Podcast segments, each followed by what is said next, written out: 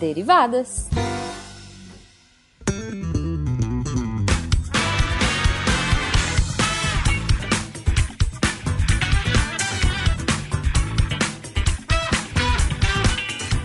Sejam bem-vindos, deviantes e derivados, a mais uma leitura de e-mails e comentários do SciCast com as derivadas. Eu sou a Thaís. A imunoglobulinazinha do SciCast.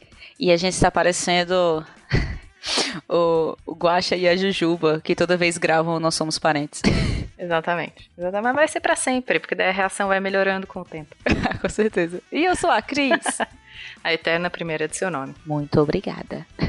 Mas, Thaís, sempre é bom ressaltar que a gente só pode estar aqui lendo e-mails e recadilhos por causa do apoio no patronato, tanto no Patreon quanto no Padrim e no PicPay. Sim, apoia a gente.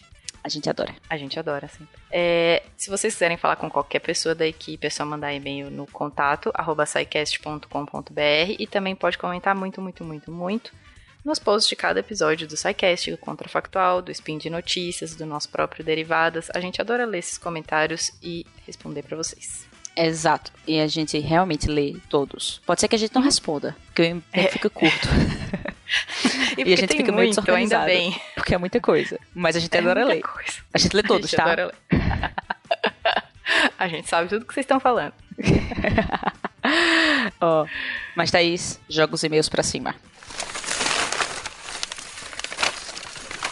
E a gente tem esse nosso primeiro e-mail sobre o SciCast 277, Doenças Negligenciadas, com a nossa dupla dinâmica aqui. Yes! E é do Diego Guedes, e ele fala assim: Olá, queria parabenizá-los pelo excelente episódio sobre doenças negligenciadas. Conheci por indicação de outro podcast que ouço, do Paizinho Vírgula. Foi a primeira vez que eu vi o canal de vocês e gostei muito. Sou médico infectologista, aluno de doutorado na Fiocruz Pernambuco. Aí, Cris. Ah! Carteirada. Valeu, Diego. Nosso nível de carteirada.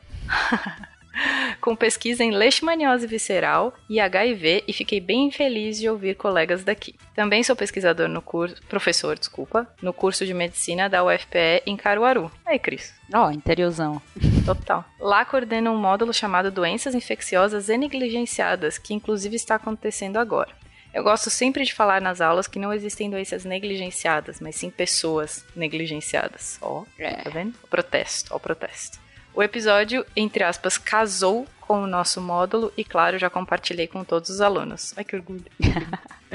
muito obrigado e sucesso para vocês, Diego Lins Guedes. É, muito legal muito ter obrigada. vários amiguinhos que nem sabiam do podcast que estarão lá. Muito obrigada, Diego.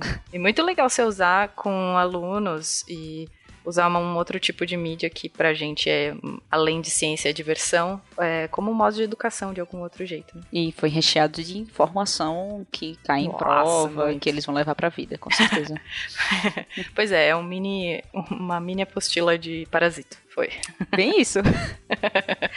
vale ressaltar que pessoinhas ficaram revoltadíssimas com a ausência de extossomose desse episódio. Ah, a gente fala muito pouquinho, né? A extossomose foi negligenciada até nas doenças Totalmente negligenciadas, mas faltou tempo. Ai, mas sabe que eu queria muito ter falado mais de tênia. Ah, doença linda. Foi. Não, óbvio que não, fora. mas enfim. Óbvio que não, mas eu tava com muita vontade de falar de tênia, gente, se vocês quiserem saber. É, se vocês quiserem saber mais sobre isso, comenta lá, pede mais algum podcast sobre isso, que a gente fala das outras doenças. Pode, pode pedir. Fica é. vai ficar bem feliz. Mas, Thaís, caiu outro e-mail na mesa e esse foi bem legal. Vamos ler aqui. Sim, bem divertido. O assunto desse e-mail é por que as bolas de beisebol ficam com o torcedor, que foi do programa de futebol. Por favor, editor. Pausa. Coloca aqui qual é esse cast. É, eu, tô, eu não sei qual é. Acho que deve ser um contrafactual. E a gente adora ouvir a voz de, do Felipe no meio dos casts.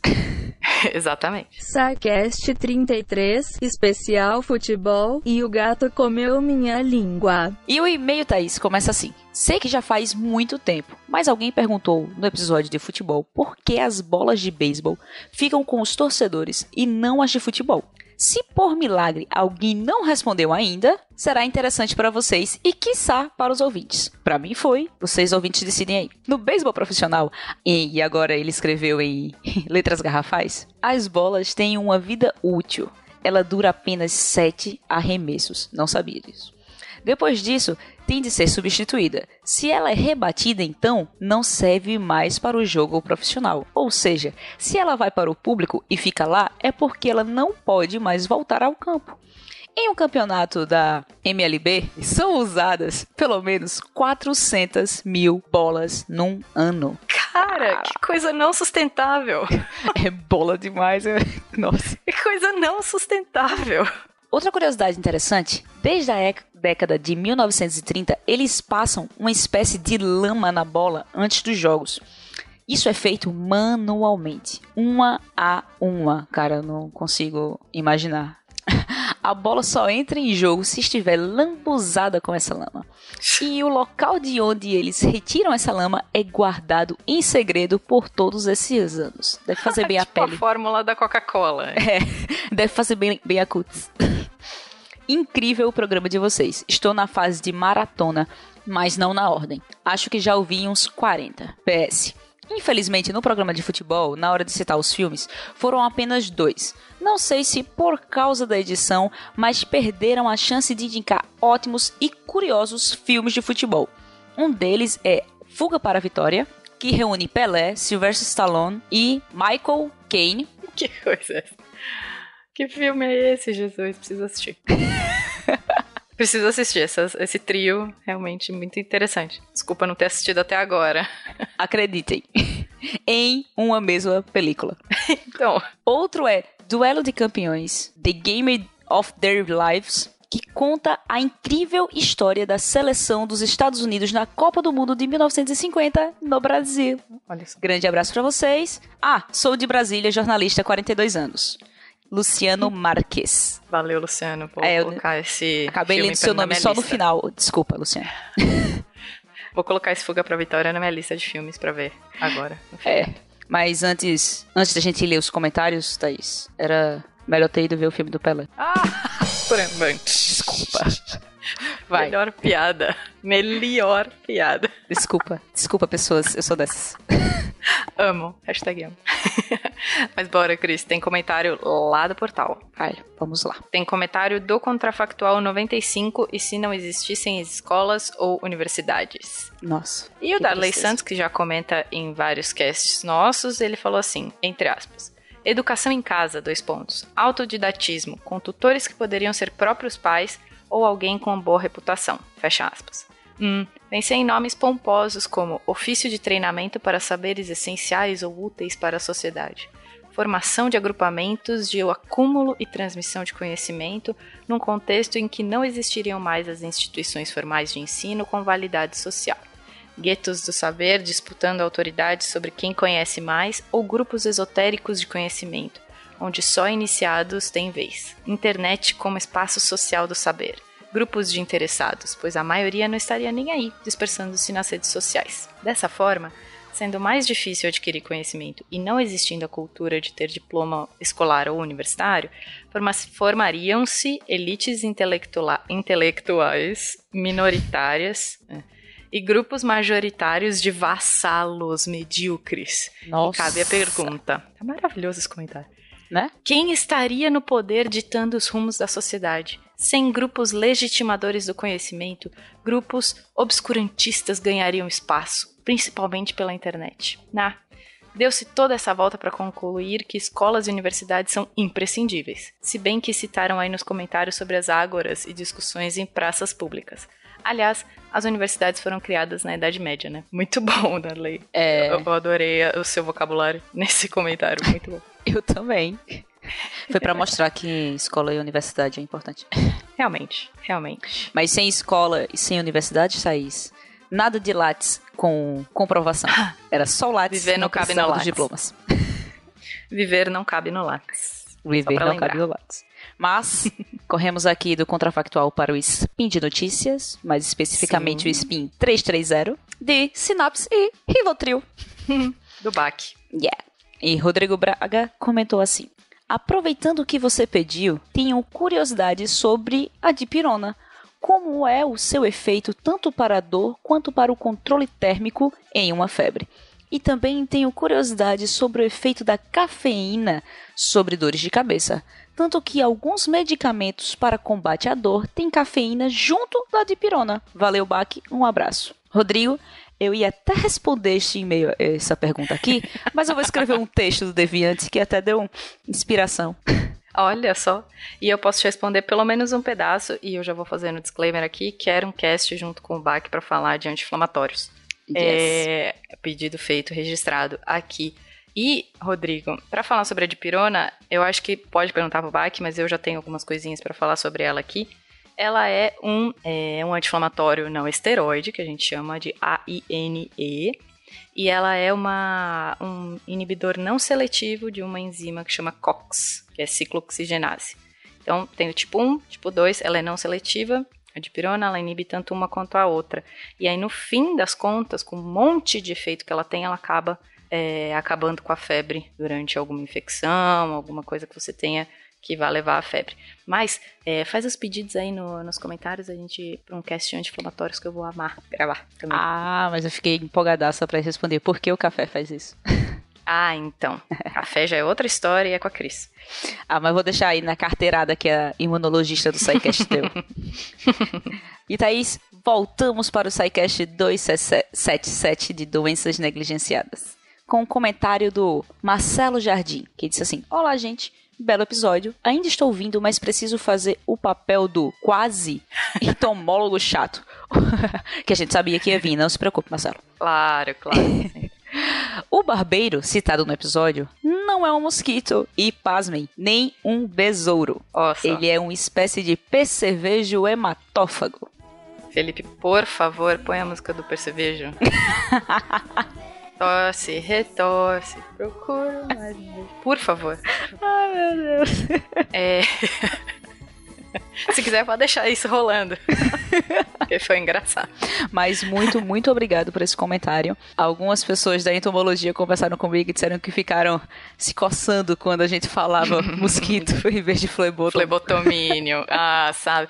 Tá vendo? Você, Marcelo, fez o papel de toda pessoa que trabalha com leishmania faz com todo mundo que chama o mosquito da leishmania de mosquito é. e não de flebotomínio. Mas aí, Thaís, vamos lá? Mais comentários? Olha, tem um comentário chuchuzinho do SciCast 276 Répteis da minha querida amiga Marina Ribeiro, do Mileniado Ish. E ela fala assim: Olá, seus lindos. Linda é você. Muito obrigada. É, você, Cris, e você, Marina, também, tá? Tá. ok, ok. Eu quase formei em Ciências Biológicas na UFU de Uberlândia e tive grande vivência com répteis. No instituto tinha o setor de répteis com vários cágados, sim. Com palavra. acento. É, cágados. Tartarugas, cobras e teiu. O que mais chamava atenção era uma tartaruga mordedora que ficava em um tanque isolado. Não sei se alguém já viu alguma, mas elas são aterrorizantes. Enormes e com pouco casco. Elas não precisam é, utilizar o casco para defesa, a parte de baixo. Né? Na semana da recepção do curso, fizeram as apresentações e um técnico colocou luvas de, seguranças que de segurança que cobriam o braço inteiro. Ele segurou a tartaruga enquanto um monitor colocou um cabo de vassoura na frente dela e ela dava mordidas enraivecida. Coitado do bicho. Né? Coitado do bicho. Coitado do cabo de vassoura. Pois é. O bicho tinha sido recolhido nas ruas de um dos bairros de Uberlândia. Alguém arrumou o bicho, não gostou e soltou no meio da rua. Que, que doideira, né? Hum. Ser humano, ser humano. E duas semanas depois pegou ela na esquina que ela tava andando. Mas enfim. Ai, meu Deus, meu Deus. Foi lembrado que aquela tartaruga teria força para arrancar dedos. Boa forma de ensinar calouros a não encostar a mão. Melhor jeito. Ainda no curso de biologia, tivemos que enfrentar tragédias como pessoas visitando o, zoo, o zoológico local e acabaram matando um dos crocodilos. Isso é inacreditável, ela já me contou essa história. É, é, é muito triste, realmente. Com a intenção de fazer o bicho se mexer, porque os, os répteis eles conseguem ficar bem congelados, assim, sabe? Tipo, parados, sem se mexer por muito tempo. E aí alguém jogou uma pedra na cabeça do jacaré. Caraca. Do crocodilo. E ele só tava ali querendo tomar o solzinho dele. Né? Ela me contou essa história, eu fiquei bem, bem ah, triste. por isso que ela saiu. Dá não. É, é por isso. Cast maravilhoso como sempre. Beijos. E, gente, se vocês forem lá no, no, nos comentários dos répteis, ela põe uma foto dessa tartaruga que mordedora. Muito bonita. É, Thaís, mas ainda Obrigada. tem comentário da nossa querida Michelle a Michelle, no, nossa Doctor Who. É, ela disse assim, ó. Dinossauros com penas, aves são répteis. Nada mais me impressiona no mundo animal. Dinossauro com pena, você vai reclamar com fencas isso. Hoje eu tava conversando com a Thaís e eu mandei uma espécie para ela que tinha Flaviviride no nome hum. e não era um Flavivírus, era uma cobra. Olha só, olha. Mas tudo bem. Sempre impressionado aqui. E temos mais comentários, Thaís, do Guilherme Seolin. Uhum. E ele diz assim: Bom, como ninguém comentou ainda, eu, como participante do programa, gostaria de abrir os trabalhos. Olha só, olha só. É, só na carteirada. gostaria de abrir os trabalhos e deixar uma pequena correção ao que eu falei quando expliquei a capacidade dos camaleões de mudarem de cor conforme o ambiente. A célula especializada que faz isso se chama cromatóforo e é a molécula dentro dela que desvia o comprimento de onda da luz para mudar as cores, se chama cromóforo usei a mesma palavra para as duas coisas porque ainda fico nervoso para gravar. Ai, que fofo, gente. Medo de falar bobagem e elas ficarem para a eternidade. Ai, que fofo, Guilherme. A gente precisou fazer isso. Eu vi o comentário e falei, ah, eu quero fazer isso. Vai oh. ser lido no Derivadas, se corrigindo. Mas tá tudo bem, não tem problema. A gente faz isso toda hora. Com certeza. Com certeza. E a gente Os editores tem... é que sofrem. Pois é. O editor sempre sofre com isso. Então, Cris, tem mais um comentário, tem mais comentários, na verdade, no plural, do SciCast 278 Matemática Discreta. O primeiro deles é do Maicon S. Cardoso. E ele fala assim: Olá, pessoal do SciCast. Primeiramente, parabéns pelo podcast. Ótimo episódio, como sempre. Sou cientista da computação e trabalho com teoria dos grafos na minha pesquisa na UFPL, Universidade Federal de Pelotas. Estou aqui para dar uma de chato e apontar uma canelada no programa. É sempre bem-vindo. Sempre bem-vindo. A gente está acostumado já. Na parte onde fala-se sobre, sobre como obter circuitos de Euler, caminhos que passam por todas as arestas de um grafo, sem repetição e começando e terminando no mesmo vértice, comenta-se para iniciar em vértices pares e nunca ímpares. Bem, acontece que circuitos de Euler só existem se houver apenas vértices com grau par. Ou seja, não tem como encontrar um circuito euleriano com grafos com nodos de grau ímpar. Nossa, já, já, já tá abstrato demais para mim. Imagina se você pensar que eu uso isso para descobrir novos fármacos. Ai. Fica só aí. É, é, é. é. Mind blow.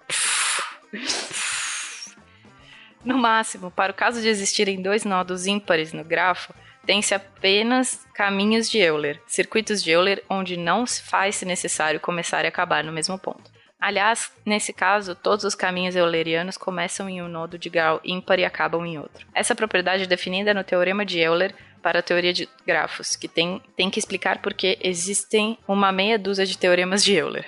Por sinal, passou da hora de um cast sobre o maior matemático da história, hein? Aí você fala com fencas. Um abraço. Obrigada, Maicon. Desculpa se ser muito abstrato para mim. Tô tentando aprender sobre isso.